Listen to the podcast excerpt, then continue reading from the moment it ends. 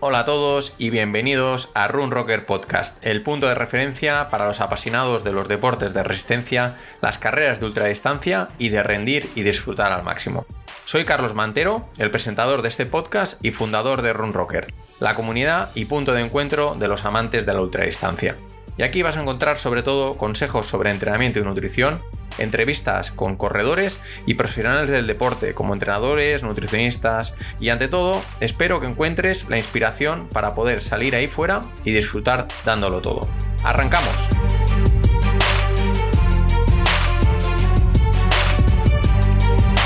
Hola a todos y bienvenidos de nuevo a un episodio de Run Rocker Podcast. Y bueno, hoy estamos aquí para hablar acerca de, de un tema bastante recurrente y, que bueno, que estoy seguro que será de, interés a, más de uno de vosotros. Eh, el tema de hoy es el envejecimiento y la longevidad en, corredores y, bueno, también en, deportistas en general de, resistencia. Pero nos vamos a centrar sobre todo en, corredores. Y es que, bueno, como corredores y, deportistas, pues hablamos a menudo de, nuestros tiempos, de marcas personales, de las distancias superadas y, de mucho más. Pero, pero, el tema recurrente entre, entre muchos y que se discute habitualmente es el de envejecer y correr. El de cuánto tiempo más voy a poder mejorar mis marcas, cuánto tiempo más voy a poder correr y, sobre todo si es bueno entrenar y si es bueno entrenar mucho y exactamente cuánto, ¿no? Al final, la actividad, la actividad física ha demostrado que, que promueve la salud en general, la salud de nuestro corazón, la cardiovascular, previene pérdida de masa ósea y masa muscular, mejora la coordinación y el equilibrio y además reduce el riesgo de enfermedades crónicas. Pero como corredores también ponemos presión en algunos puntos, como es el del estrés oxidativo, que también incrementa naturalmente con la edad. Para empezar, vamos a revisar cómo funciona esto del, del estrés oxidativo, que entendáis por qué os estoy hablando de ello, y algunos de los biomarcadores de la sangre y, que pueden ser relevantes y qué papel juegan con, esto de la longevidad. Así que nada, eh, quedaros en este episodio para saber sobre, sobre longevidad, eh, sobre, envejecimiento y sobre todo para saber eh, qué podemos hacer para, bueno, para envejecer de una manera más, más sana a lo largo de los años dentro de nuestra carrera deportiva. ¡Empezamos!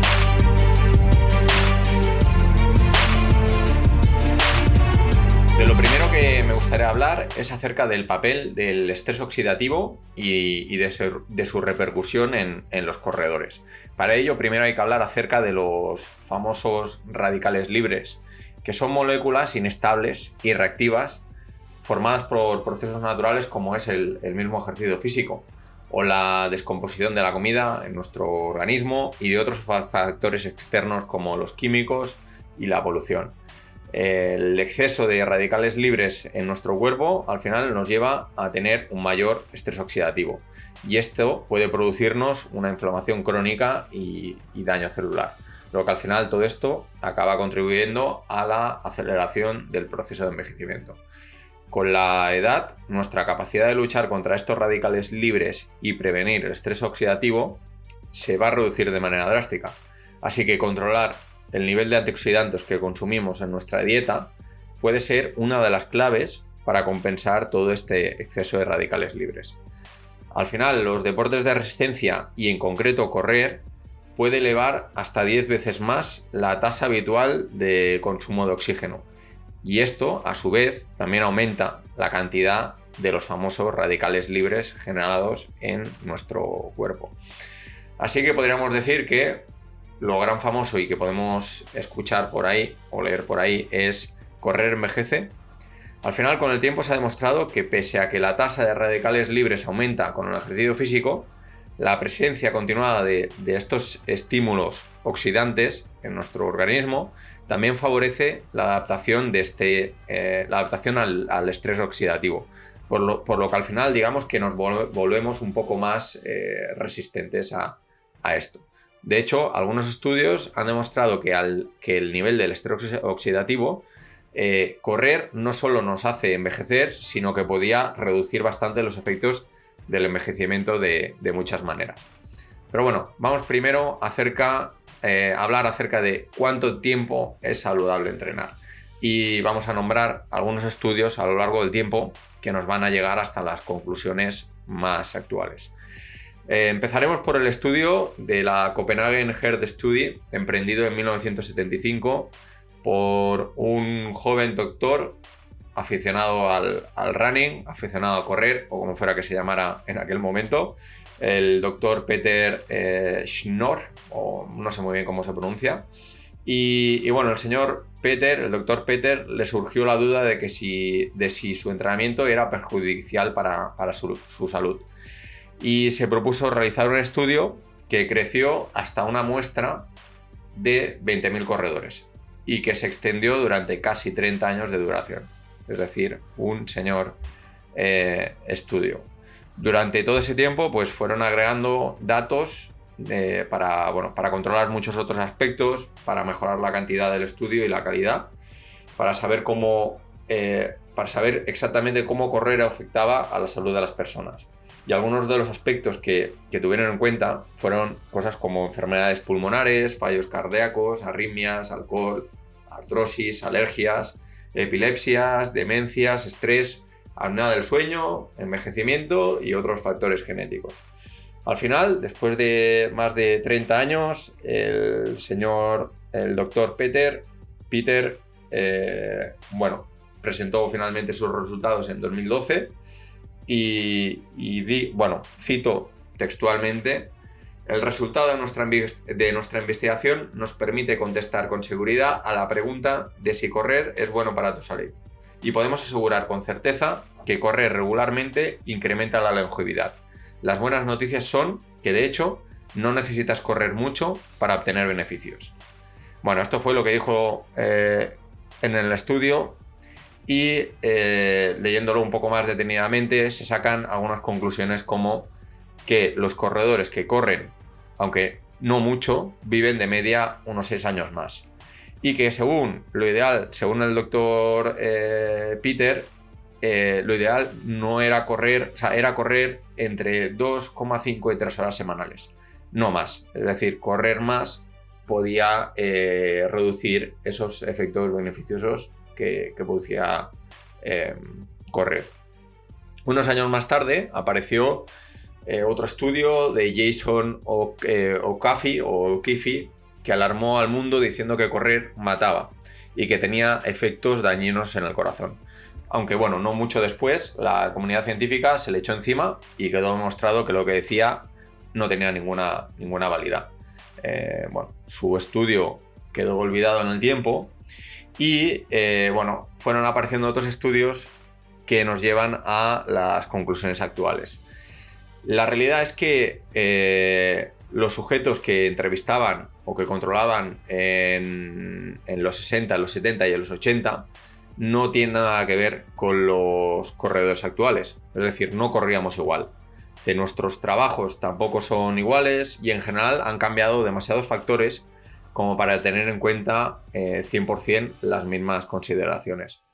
Actualmente los corredores, pues bueno, tienen una mejor dieta, es decir, cuidan más su nutrición, la suplementación, están más informados y cuentan con la ayuda de más profesionales, por lo que la preparación también es seguramente bastante mejor que en aquella época. Se realizan más pruebas médicas, más pruebas de esfuerzo y en general hay muchos factores externos que han cambiado desde, desde el momento en que se realizaron estos estudios y que son determinantes a la hora de relacionar correr y salud. Entonces, la pregunta clave es, eh, ¿correr más de tres horas por semana es realmente perjudicial? Pues bueno, no exactamente. Bastantes años después de los resultados del, del Dr. Peter, se, bueno, se han realizado diversos estudios que elevan esa cifra de 2,5 o 3 horas semanales a bastante más. En concreto, voy a hacer referencia al estudio del Instituto del Cáncer estadounidense que concluía lo siguiente. Un estudio con datos recogidos entre el 1992 y el 2003, realizado a 660.000 eh, sujetos.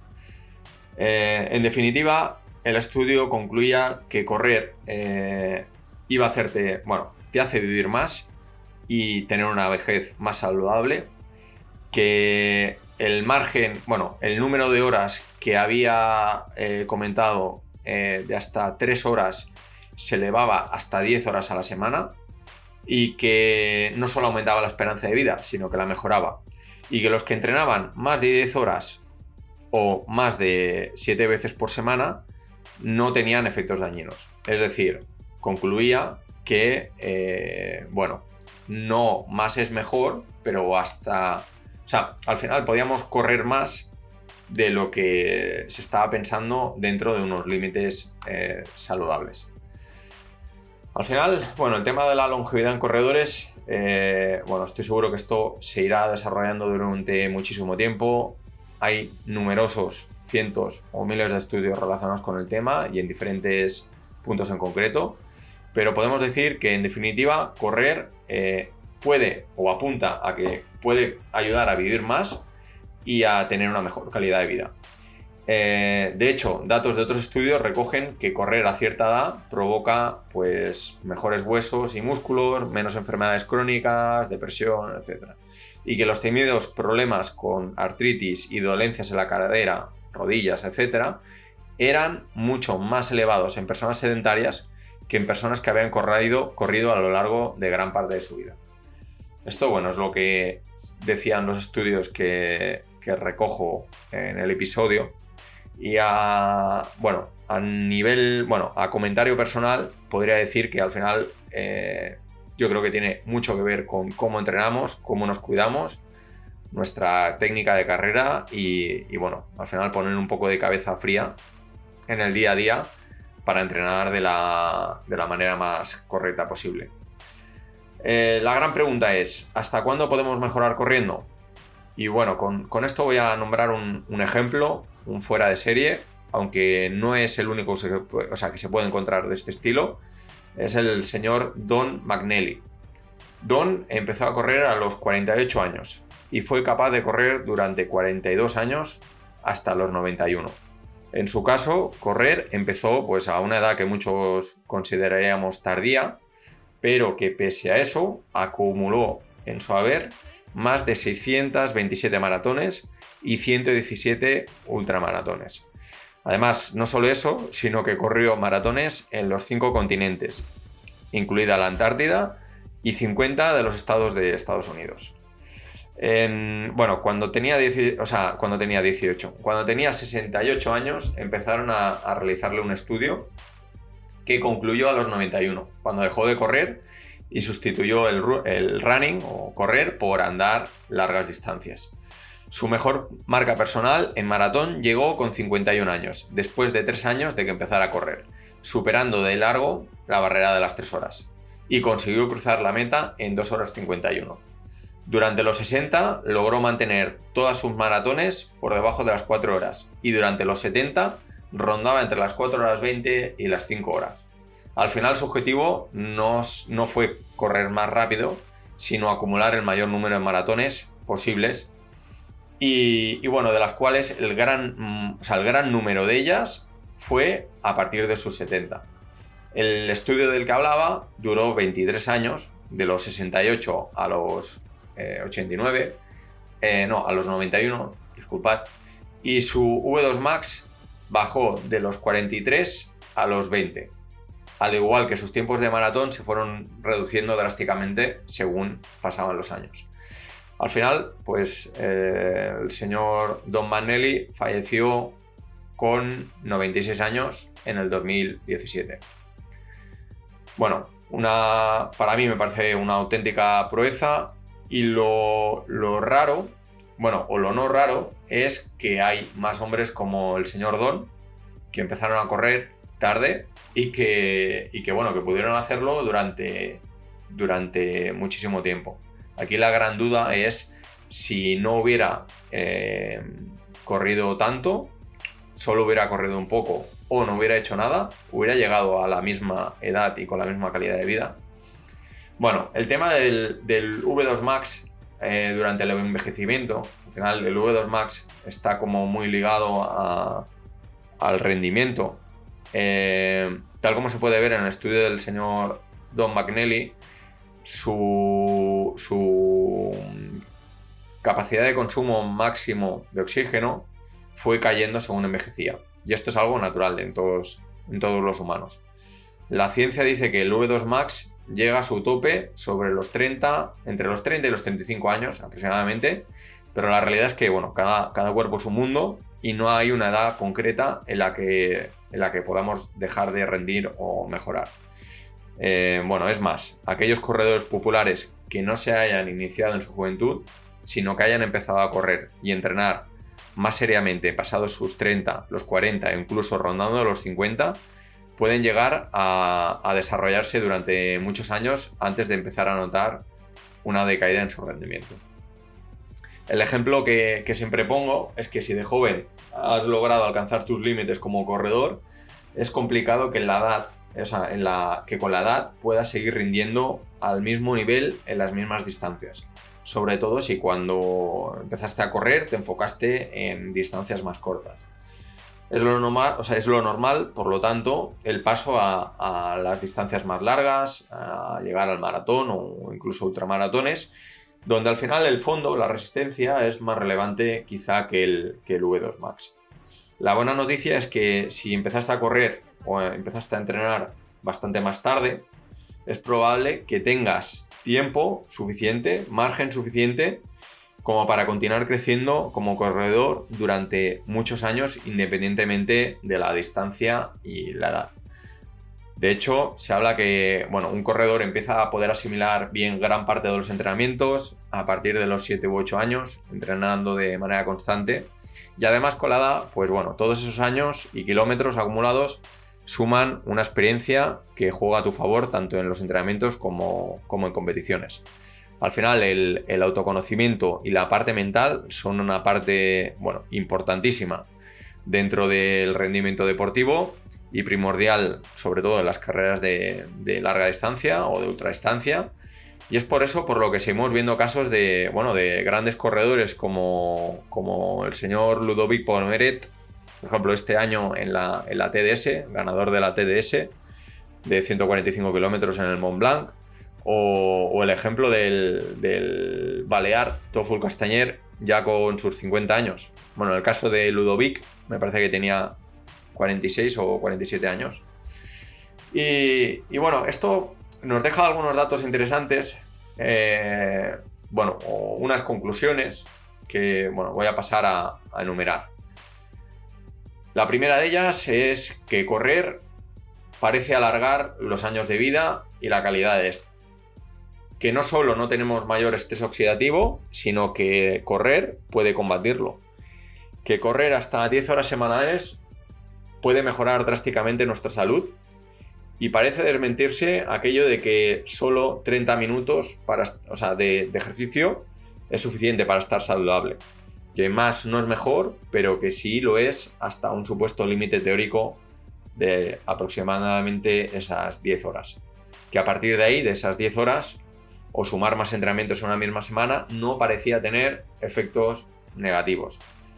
Tampoco está demostrado, o al menos en estos estudios, que correr sea en casos más perjudicial, en algunos casos más perjudicial para la artrosis, cadera, rodillas, que en casos de gente sedentaria.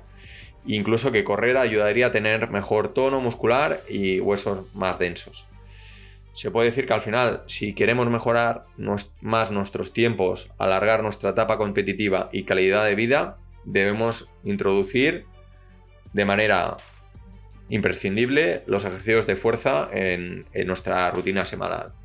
Al final, bueno, el, tema recurrente, llevar un buen descanso, un buen sueño es clave, tanto en, tanto en cantidad como calidad, y que bueno, que al final la recuperación es el pilar base con el que conseguimos asimilar todo el entrenamiento que, vamos realizando.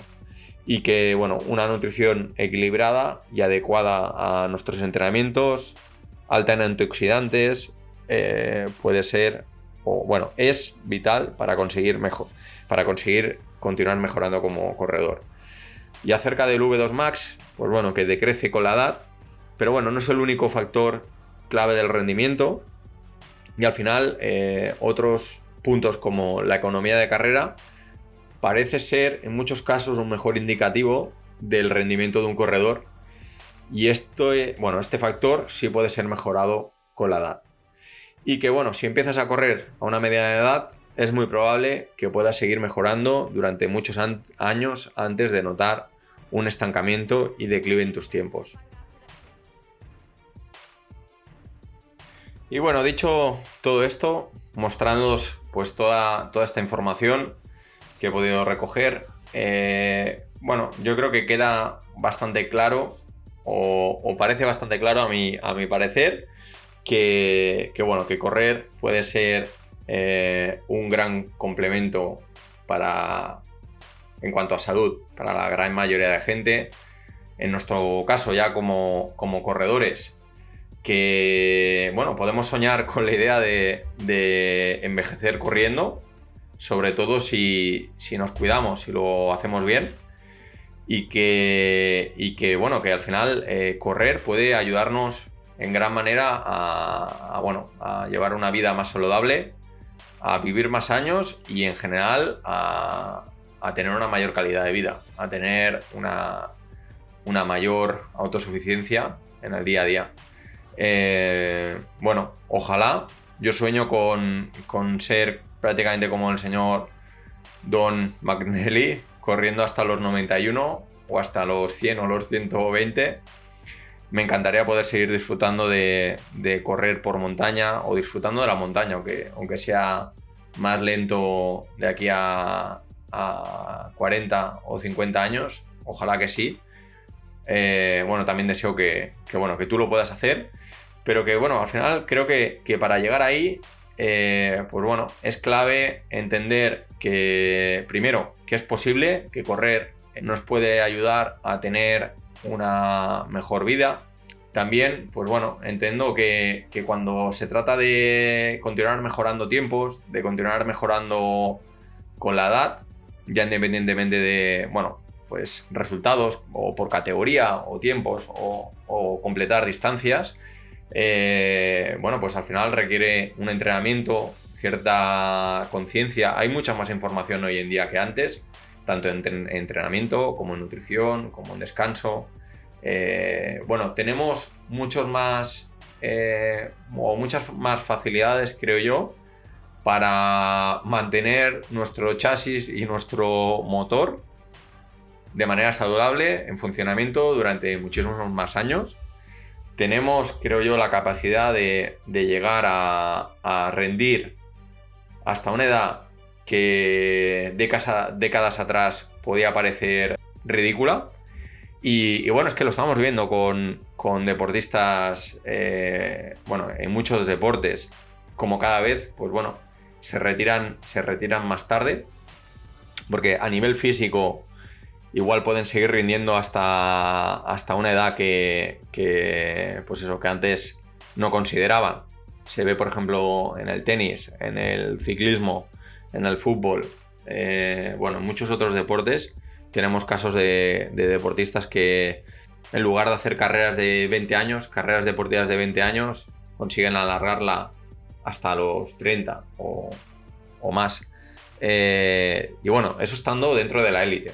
Entonces, ¿por qué nosotros, como amateurs, todo dependiendo también de, la edad con la que empecemos a, entrenar, ¿por qué no soñar con, bueno, poder alargar al máximo posible eh, nuestra carrera como corredores y antes de, que llegue pues ese, supuesto declive o, o, con el paso de los años pues bueno cómo combatirlo y cómo seguir disfrutando de, de correr y de realizar deporte ahí fuera. Y bueno, al final pues eh, poner cabeza, intentar entrenar bien, cuidar la, nutrición. Bueno, hablando acerca de radicales libres y demás, pues bueno, dietas eh, altas en antioxidantes, que bueno, que al final pasa por, por una dieta con, yo creo con muchos vegetales, eh, los típicos frutos rojos, etc. El tema de la suplementación es un tema que ya hemos hablado, que en caso de entrenar mucho no creo que sea, bueno, más que considerarlo una opción, creo que debería ser algo a, revisar eh, o incluir. Y, bueno, en general, que, que, vaya, que se puede mejorar a lo largo del tiempo, que tenemos muchos años por delante, con suerte, que podemos rendir mucho más de lo que nos pensamos y que al final ese límite, a no ser que ya hayas llegado a la élite, pues seguramente lo tengas muy lejos y, tengas suficiente margen como para seguir mejorando eh, independientemente de, de la edad.